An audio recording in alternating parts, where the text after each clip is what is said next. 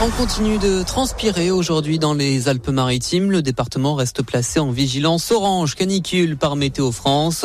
Face à la situation, les mairies ont pris plusieurs mesures. Par exemple, à Nice, le plan bleu est déclenché dans les EHPAD.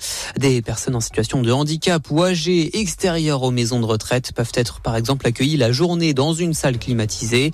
Le CCAS rend par ailleurs visite ou appelle régulièrement les habitants inscrits au registre des personnes isolées. L'actualité euh, locale également, le coût de la rentrée étudiante à la hausse cette année dans les Alpes-Maritimes, selon une étude publiée par la FAS 06. Le syndicat étudiant estime l'augmentation à 3,4% sur un an, soit une rentrée à 3 385 euros en moyenne pour un étudiant non boursier. Parmi les postes de dépenses qui subissent le plus l'inflation en 2023, les transports, l'alimentation et l'achat de produits d'hygiène. C'est une information racontée ce matin par nos confrères de Nice matin. Un avion A380 est resté euh, cloué au sol tout ce week-end sur l'aéroport de la ville.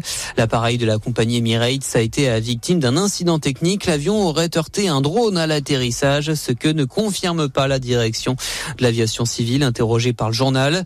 Le BEA, le bureau d'enquête et d'analyse, va enquêter sur euh, l'origine de l'incident. En attendant, des pièces ont dû être acheminées depuis l'Allemagne et Dubaï pour remettre en état cet avion. Nice, c'est la meilleure grande ville de France pour passer sa retraite, si l'on en croit le baromètre publié par le site seloger.com. Bien que le prix du mètre carré soit élevé, l'accès aux services de santé, la beauté du paysage et la présence de nombreux musées permettent à Nice d'être devant Bordeaux ou encore à Perpignan. Et puis c'est une scène insolite qui a été filmée hier matin par des automobilistes dans le quartier de l'aéroport et publiée sur les réseaux sociaux. Les conducteurs ont aperçu deux ânes se promener sur la chaussée de la M99, le chemin de la digue des Français. Les animaux qui servent à débroussailler des espaces verts se seraient en fait échappés de leur enclos. Voilà pour l'actu. Très bonne journée à l'écoute d'émotions.